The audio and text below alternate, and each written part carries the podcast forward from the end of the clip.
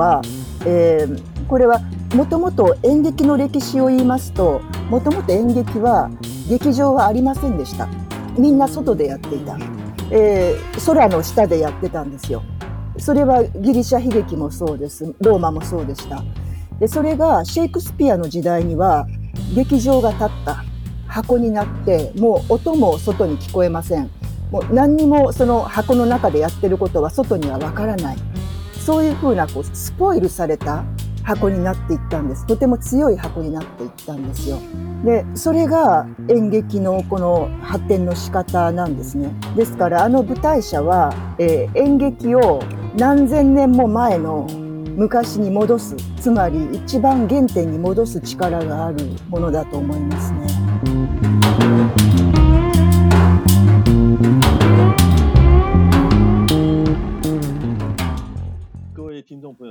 台湾東大芸術館モカオンエアをご視聴の皆さんこんにちは。私はシェンジャオリャン主に写真制作を行っています。今日は日本の現代アーティスト柳美和さんをお招きし台湾のステージカーと大衆娯楽文化そしてステージカーを通じたアート制作についてお話を伺います。また台湾のステージカーや国や分野を超えたコラボレーションについてもご意見をお聞きしたいと思います。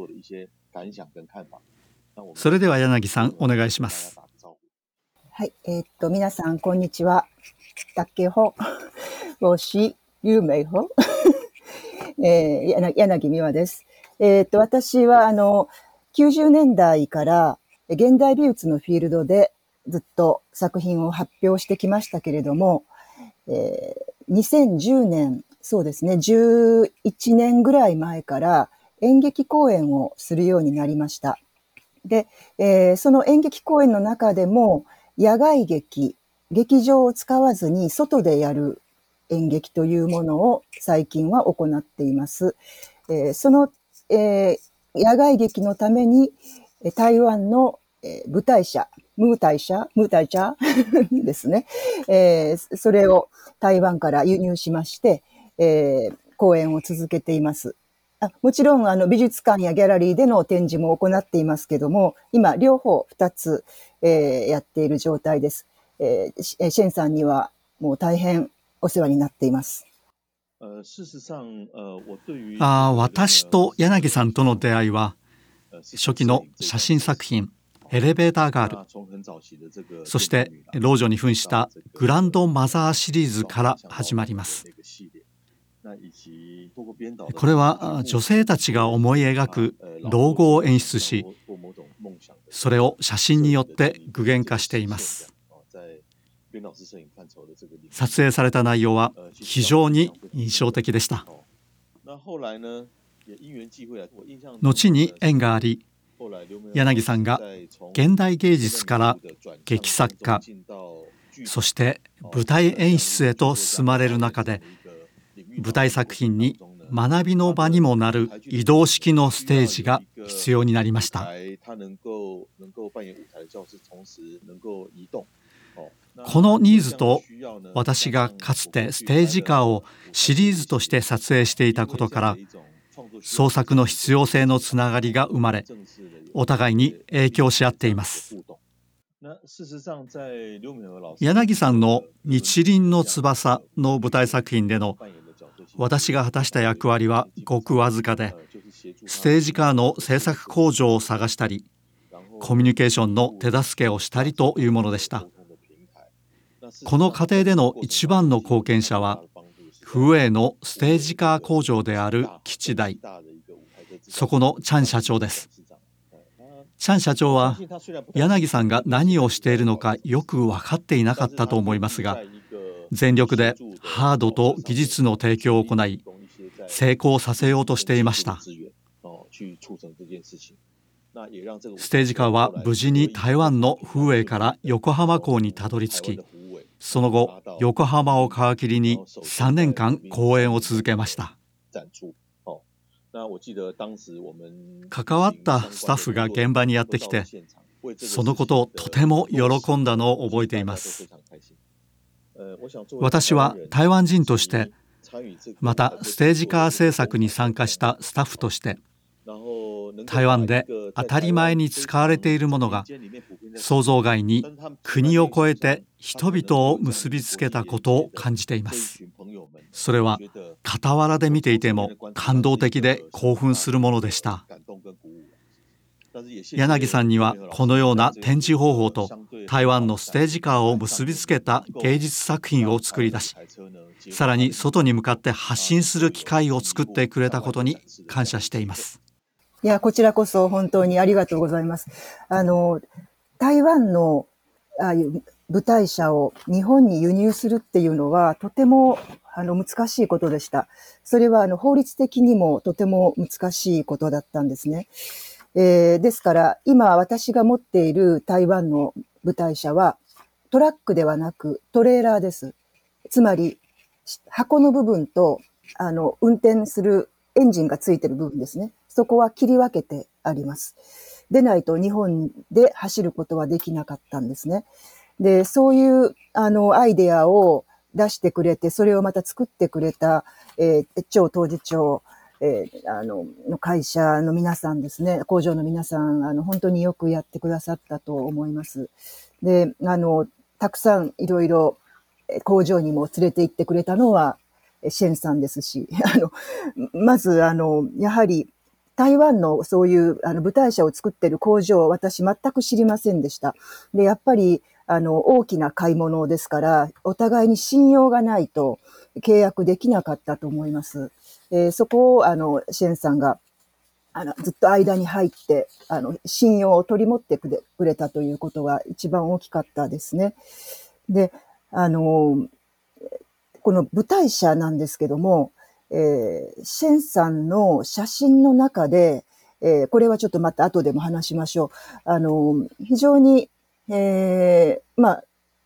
現代美術的な あの撮影の仕方をされていまして、えー、それに私がとても感銘を受けたというのがあります。えー、シェンさんはもちろんあのドキュメンタリーの写真家としてとても有名な方ですけど、この時、シェンさんの中で何か変化が起きたんだと思います。で、えー、私自身も同じような変化が起きました。現代美術をやっていたんですけど、今野外劇をやっていますので。えー、ですから、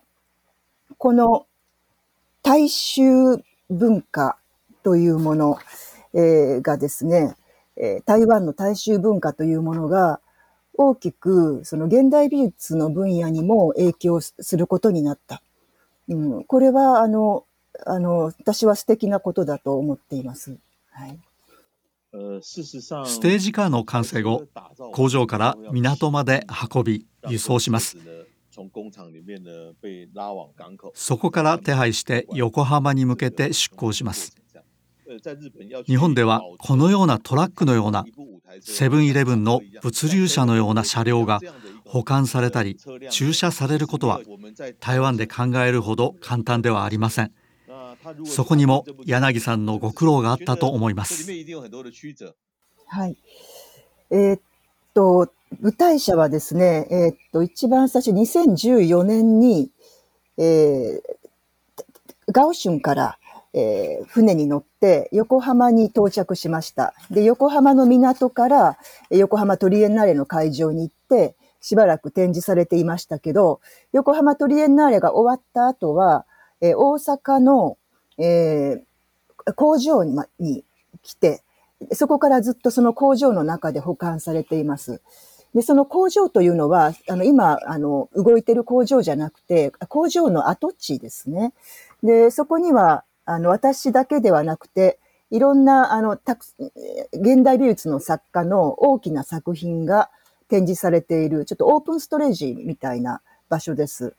で、1年に1回は、あの、そこにお客さんを呼んで、舞台社も見せています。はい。えー、ですから、舞台社は、あの、日本では現代美術の作品として存在していますね。じゃあ、皆さん、それ、その、その工場の持ち主が、あの、サポーターですか？あの、言い換えれば。そうですね。工場のさ、あの、持ち主の人が現代美術のファンの方で、いろいろサポートをしてくれています。えー、まあ、あの、大阪で非常に有名な、あの、方ですね。はい。ですから、あの、日本では、あの、私の舞台者はとても大事にされていて、えちょっと台湾とは、あの、使い方が違うかもしれません。あの、外に出るときは、あの、警備が必ずついて 夜は決してあの、あの、舞台者だけにならないように警備員がついたりとか、えー、あの、とてもあの作品として大事にあのしています。だからとてもあのお金もかかりますね。日輪の翼に話を戻しますこのような考えを持つに至った理由日輪の翼の演出をしようと思った理由は何だったのでしょうか？小説を背景にしていますが柳さんはどういった点に惹かれたのでしょうか、はいえーと、日輪の翼というのは、えー、中上健二という小説家日本の小説家が書いた小説で1982年に書かれました。えー、中上健二は、えー、1990年代にも亡くなりましたので、もう死んでますけども、えー、この日輪の翼という小説は、えー、日本にある、えー、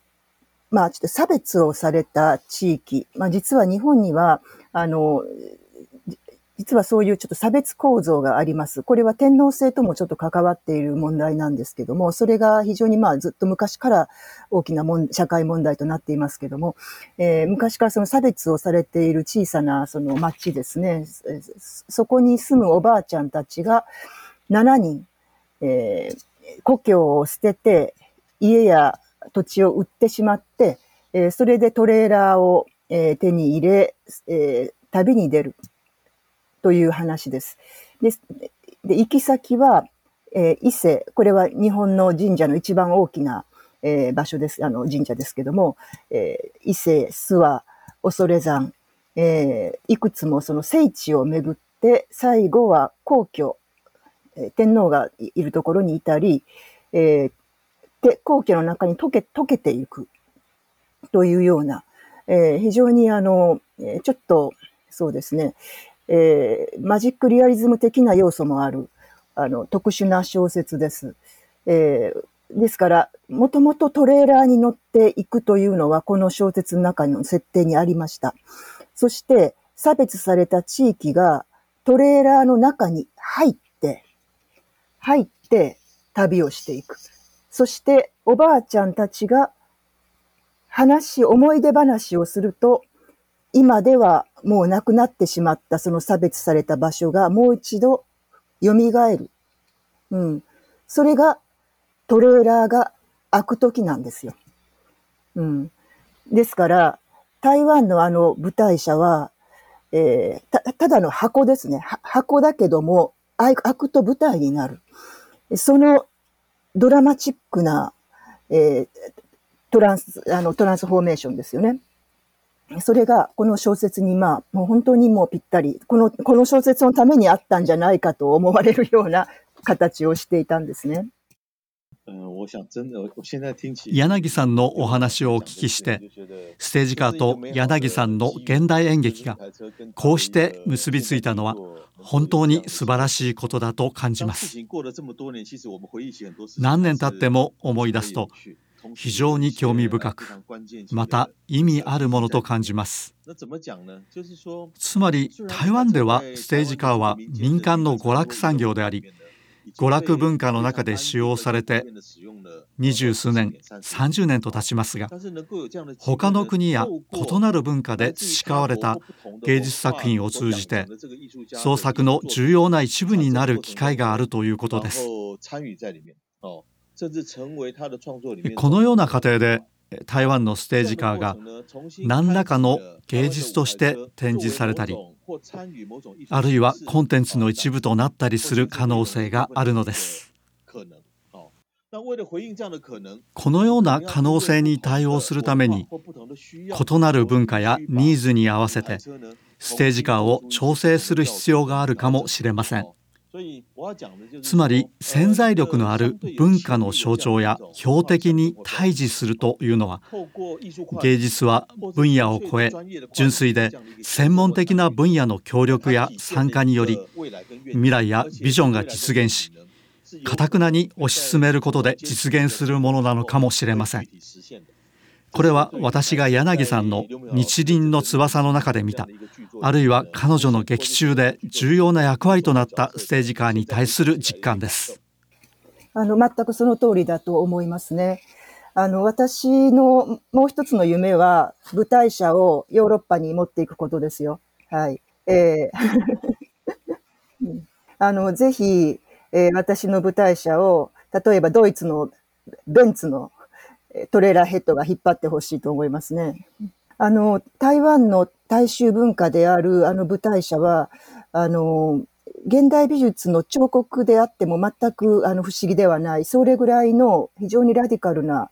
あのものだと私は思っています。で、それでもって演劇の本質を表している形ですね。というのはさっきも言いました。あの箱です。で、あの箱は、あの、密室ですね。うん、閉じてるんです。それが、劇的に全部開く。開いたときは、もう、これ外ですね。アウトサイドですね。うん、そしてまた閉まる。ということは、えー、これは、もともと演劇の歴史を言いますと、もともと演劇は、劇場はありませんでした。みんな外でやっていた。うん。で、えー、空の下でやってたんですよ。それはギリシャ悲劇もそうです。ローマもそうでした。で、それがシェイクスピアの時代には劇場が建った。それでも半分は野外でした。うん。あの、客席の上にだけちょっと屋根がある。で、それがだんだん劇場が発達していくに従って、完全な箱になって、もう音も外に聞こえません。もう何にもその箱の中でやってることは外にはわからない。そういうふうな、こう、スポイルされた箱になっていったんです。とても強い箱になっていったんですよ。で、えー、それが演劇のこの発展の仕方なんですね。ですから、あの舞台者は、えー、演劇を何千年も前の昔に戻す、つまり一番原点に戻す力があるものだと思いますね。柳さんがドイツに行くことが決まったらチームを作って応援しましょう。そうですね。あの、私、シェンさんにちょっと一つ質問がありますけども、えー、はい、シェンさんは、あの、今ずっとドキュメンタリー、築地市場とかね、ドキュメンタリーを撮ってきましたけども、その舞台者を撮るときに、撮影の仕方がこう変わりましたよね。あれは、あの理由をちょっと聞きたいですね。あ私がステージカーのシリーズ、ステージを撮影していた時、初めは行楽隊やパフォーマーの撮影から始め、後に台湾送迎団、台湾ニーズキャバレーという本を出版しました。メインは彼らの記録ですが、各地で台湾送迎団を探す中で、ステージカーをいつも目にしていました。後にステージカー単独でシリーズ化し創作活動を行いました。この創作では異なる試みを行いました。モノクロの表現。周りの風景を切り取ったステージカーだけの撮影。台湾社会のさまざまな環境下にある状況など。私はそれぞれをテスト的に撮影しました。その後比較しカラーでの撮影を選択しました。同時にステージカーは台湾文化の肖像の一つであり台湾民間社会の結合と位置づけ撮影表現の基本方針としました。方向性を決めカラー写真を選択しそれが表現スタイルになり同時に撮影時間は日没後に行うことを決めました。それは私たち撮影をする人たちにマジックアワーと呼ばれる時間です。全シリーズを見ると特別な台湾の島国の気候独特の空の変化に気づきます。深く情感的な台湾の青でステージの写真にはそれが現れています。簡単に言うと3冊の本3冊の写真集を通して台湾民間の庶民の娯楽文化を描いています。最初のステージを含め人物のいない風景が基調となっています。次のシンガーズステージズは歌手を人物の肖像ステージカーを台湾文化の肖像として捉えています。3冊目は古典的で温かみのあるモノクロのトーンを用いて行楽隊やパフォーマーの仕事や生活を身近で観察しそれをまとめた純粋なドキュメンタリーですこの3冊を通して縦と横につながる台湾庶民の娯楽文化の現状を描こうとしました。あの、とても、あの、私も、あの、好きな、シェンさんの作品の中でも、あの、好きなシリーズですね。その、株団と、あの、舞台者を撮ったものというのは、とても私は好きですね。あの、そういうふうに肖像的に撮ると、どうしてもこう、作品と距離が、えー、できて、そしてあの、えー、例えばドイツのあのベフィベフィアのように、こう同じこうスタイルでこう撮っていくと、ちょっとこう人間味がなくなるようなところがあるんですけど、シェンさんの作品の場合は、あの、そこに、あの、人間に対する、まあそういう人間の芸芸能とかに、芸能者の人たちに対する非常にこう深い愛情が、なんかそこにちゃんとこう残っている感じがするんですね。あの、それはあの野外劇でも感じることです。あの、野外劇をやっていると、あの、まあ、雨が降ったり、なんかこう、いろいろな大変なこともあるんですけども、えー、なんか、時々、こう、そのすごい大変な中で、私の意識がすごくこう離れていく時がある。で、それは、あの、ちょっとすごい不思議な感覚なんですけど、とってもその広い海辺とかに、あの舞台者が一つだけあって、で、その周りに人間たちが一生懸命頑張って、え舞台を作る、作ろうとしている。それが、あの、まあ、空から見たらすごいちっぽけな ことなんですけどね。人間がずっと昔からやってきた、えー、それが芸能という、あの、行為なんですね。行いなんですね。うん、なんか、そういった、あの、視点が、あの、シェンさんの作品と私の野外劇、両方に共通していると思いますね。でも、あごめんなさい、シェンさんの、その、あの、撮影いろいろ試して、今のこのスタイルを一つ作るためには、本当に長い時間がかかるのは私もよくわかります。なんか、10, 10個試してほとんどダメなんですよ。なんか何度も何度も実験を重ねないといけないっていう、とてもやっぱりあの作品を作るのは時間がかかることですね。宗教との関係についても触れてみましょう。雲林、嘉義、台南は台湾のステージカーの中心地で台数も多く、車の規模も大きくなります。お寺や神様が多いので、誕生日をお祝いする機会もたくさんあります。よく見るとこの産業や文化現象はある地域でその場所宗教人々と関連性があり理由があります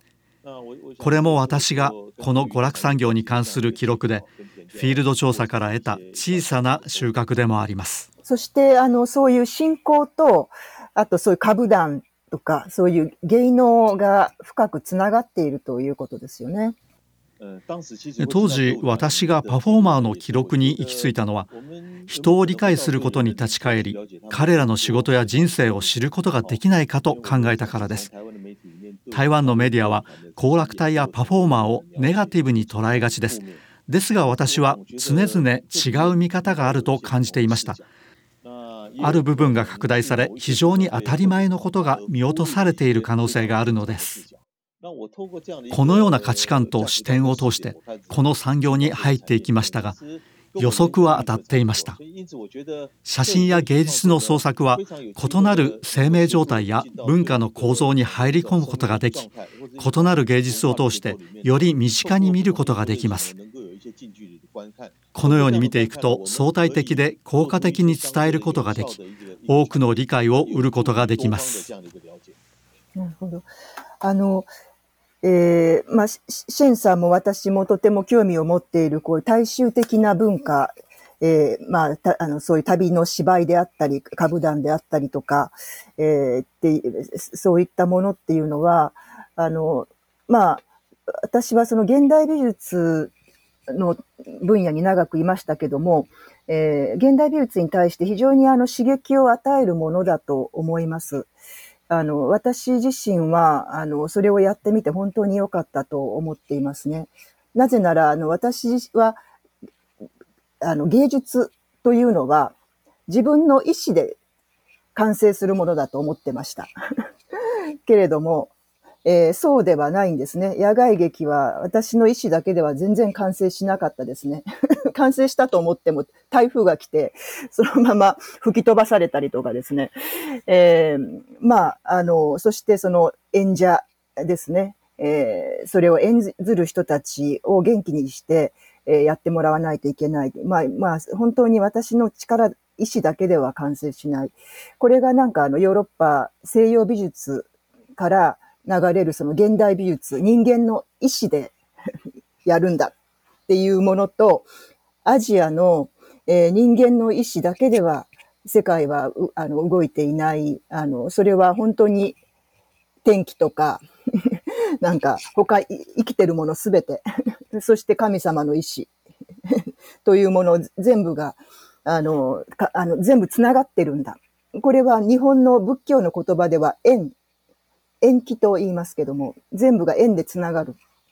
うん、それはまるであの、えー、苔とか年金とかね、そういった植物に近いものがありますが、えー、そういう感覚です。はい。ですから、あの、大衆劇のような、あの、そういった芸能というのは、あの、まあ、それをそのまま体で体現している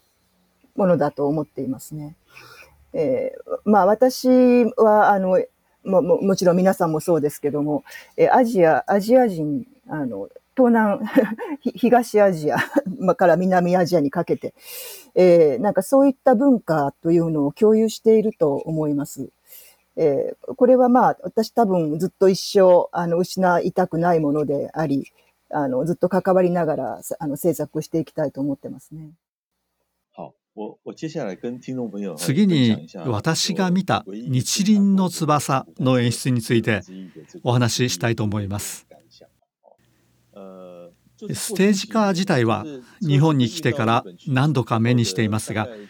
柳さんから何度も演出そのものを見に来るようにお誘いをいただいていました。それで23年前ようやく神戸港に行くことができました私が見た日輪の翼の演出についてお話しします。想像してみてください。ステージカーが開き正面には大きな港があります。岸辺には弧を描くように客席があります。ステージカーと客席は向かい合っています。ステージカーは港を向き観客は港の上に座ります客席の下には大きな浮いた台船があり観客席はその台の上に設置してあります。すべての観客席が港に浮いているのです。日没後の演出で観客が入ってきて徐々に客席が埋まっていきます。大きな漁港の中です。私は近くの市場の建物から見ていたのですがとても壮観で不思議な光景でした。台湾のステージカーが日本の現代芸術家の野外劇とこうして結合する。演出現場の離れたところには神戸の造船所だと思いますが